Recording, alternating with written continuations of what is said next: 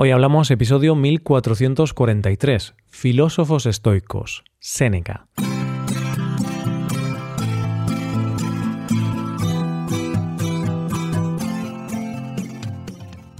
Bienvenido a Hoy Hablamos, el podcast para aprender español cada día.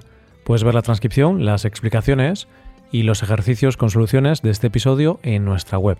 Ese contenido te puede ayudar en tu rutina de estudio de español. Hazte suscriptor premium en hoyhablamos.com. Buenas oyente, ¿qué tal? Séneca, nuestro protagonista estoico del episodio de hoy, dijo, Para ser feliz hay que vivir en guerra con las propias pasiones y en paz con las de los demás. Después de esta maravillosa afirmación, ¿no te apetece saber algo más de él? Hoy hablamos de Séneca. Debe ser muy frustrante crear una empresa y que luego pase a la posteridad gracias a otra persona. Tú creas un negocio con todo el esfuerzo que eso supone, lo pones en circulación y triunfa hasta que llega un momento en que colapsa. En ese momento eres incapaz de encontrar una solución. Llega alguien que sí ve cuál es la salida y lo consigue. Seguramente haya una mezcla de sentimientos, gratitud por salvar la empresa y una cierta frustración por no haber sido tú. Esto no es una cosa excepcional a lo largo de la historia.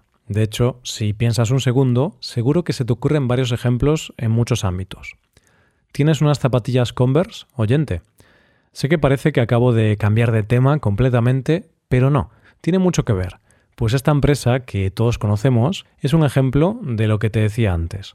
Converse es una empresa de zapatillas que se fundó en el año 1908 y en el año 2001, tras casi 100 años vendiendo zapatillas y siendo una marca muy prestigiosa, se declaró en bancarrota.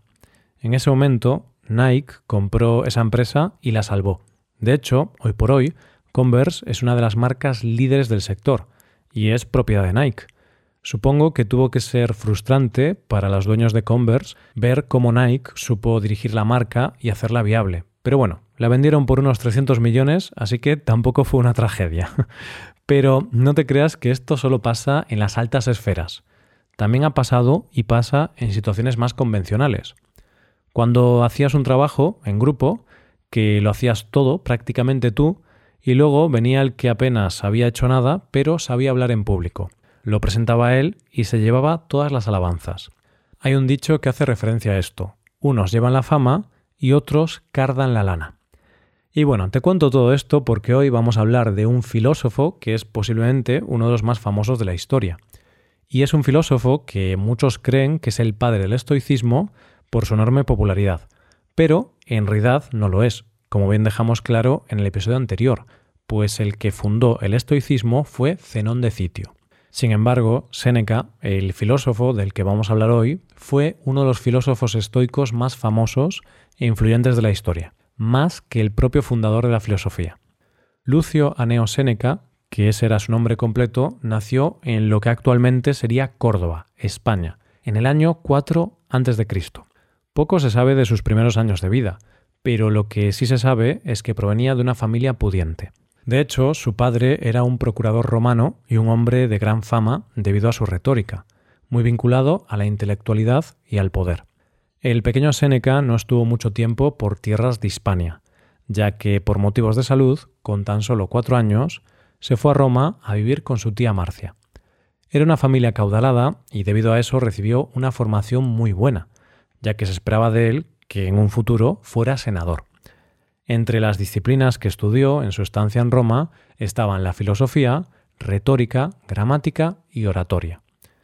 Pero lo cierto es que nuestro protagonista pudo ampliar su mente y conocimientos a niveles no posibles para la mayoría de las personas.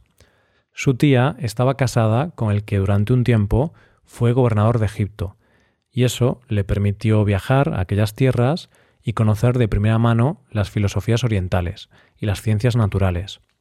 No se sabe mucho de esa época, pero lo que está comprobado es que viajó por el mundo para conocer nuevos saberes, y se interesó sobre todo por la filosofía. Y en relación a la filosofía se proclamó estoico. Lo siguiente que sabemos es que en el año 31 después de Cristo volvió a Roma, donde fue nombrado magistrado romano. Y en ese momento empezó su carrera política, y pese a que era muy joven, las dotes de oratoria le sirvieron para ganarse un gran prestigio y convertirse en una de las voces más influyentes del Senado. Todo va muy bien hasta que llega al poder Calígula, en el año 37 después de Cristo.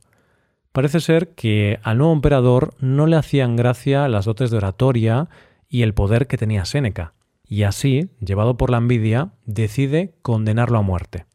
Finalmente, se libró de la muerte, según parece, debido a que una mujer cercana al círculo de emperador lo convenció de que no valía la pena ejecutar a Séneca, ya que como era asmático y tenía tuberculosis, lo lógico sería que muriera por causas naturales. Vamos, que lo mejor era no ensuciarse las manos y esperar que la naturaleza hiciera su trabajo. En ese momento, Séneca se retiró de la vida pública. Calígula fue asesinado en el año 41 después de Cristo y accedió al poder Claudio. Podríamos pensar que aquí se acabarían los problemas de nuestro protagonista, pero no. Este emperador, Claudio, lo condenó a muerte aunque luego le conmutó la pena por un destierro a la isla de Córcega. ¿Y por qué le impusieron esta condena? ¿De qué lo acusaron? La versión oficial fue una acusación de adulterio con la hermana de Calígula, pero la otra versión de los hechos dice que todo viene de la mano de la esposa de Claudio. Resulta que este emperador era tartamudo, y ella no se fiaba de que Séneca, con sus dotes oratorias, pudiera volver y dejar en ridículo al nuevo emperador, así que pensaron que más vale prevenir que curar, y decidieron condenarlo para deshacerse de él. Este destierro duró ocho años, y allí se dedicó al estudio y a la escritura de varias obras. Y así, en el año 49 después de Cristo, Séneca es reclamado a volver por la nueva mujer del emperador, una vez fallecida la anterior.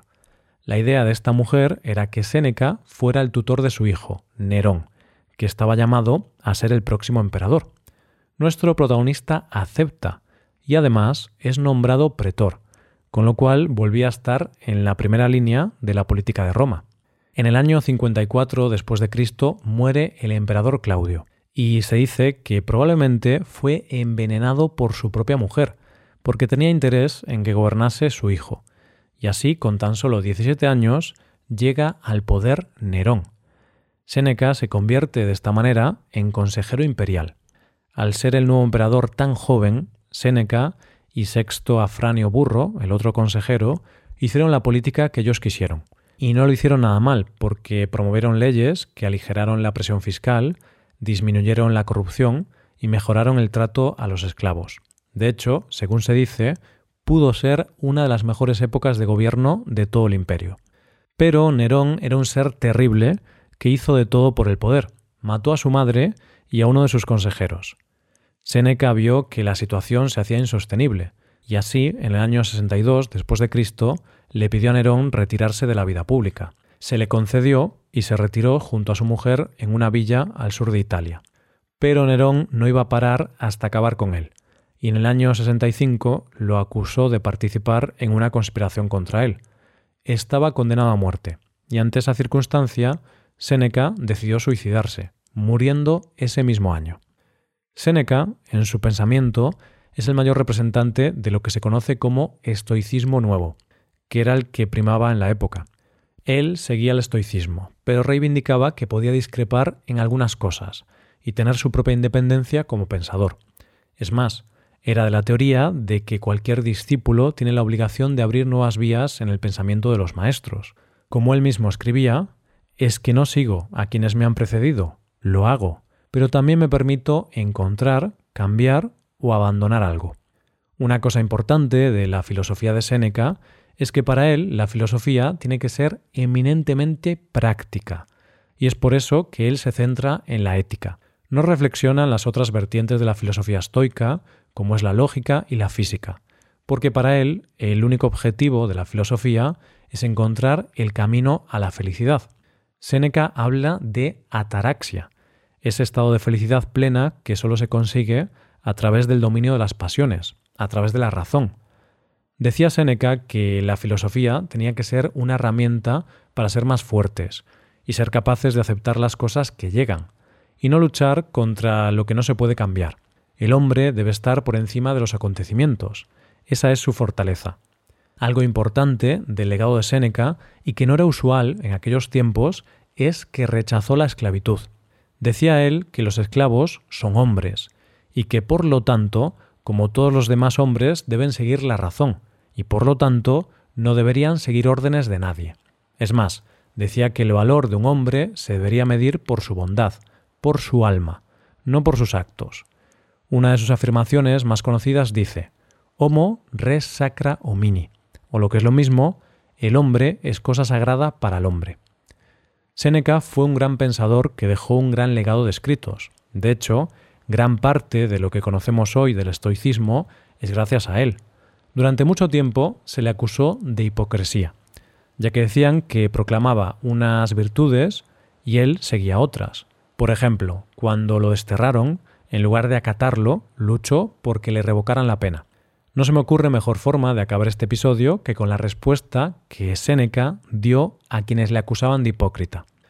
Hablas de una manera, dice, y vives de otra. De esto, oh mentes llenas de maldad y las más enemigas de los mejores hombres, de esta infamia, vuelvo a repetir, fueron acusados Platón, Epicuro y también Zenón. Todos estos filósofos hablaban no precisamente cómo vivían ellos mismos, sino de la forma en que se debía vivir. Hablo de la virtud, no de mí, y cuando reprocho los vicios, pongo los míos en el primer lugar. Cuando me sea posible, viviré como conviene. Es interesante escuchar esta reflexión. Con ella podemos ver que hasta el propio Séneca en ocasiones fallaba a la hora de poner en práctica algunas de las ideas que predicaba, y en lugar de ocultarlo, lo veía como algo normal y humano, porque al final todos somos humanos y no somos perfectos. En ocasiones fallamos, nos equivocamos y es algo normal que debemos aceptar. Y esto es todo por hoy, oyentes. Espero que os haya gustado mucho el episodio y espero que haya sido de interés. Muchas gracias por escucharnos. Por último, te recuerdo que puedes hacerte suscriptor premium para utilizar los contenidos del podcast en tu rutina de aprendizaje. Hazte suscriptor premium en hoyhablamos.com. Nos vemos mañana con un nuevo episodio sobre algún tema de interés. Muchas gracias por todo. Pasa un buen día. Hasta mañana.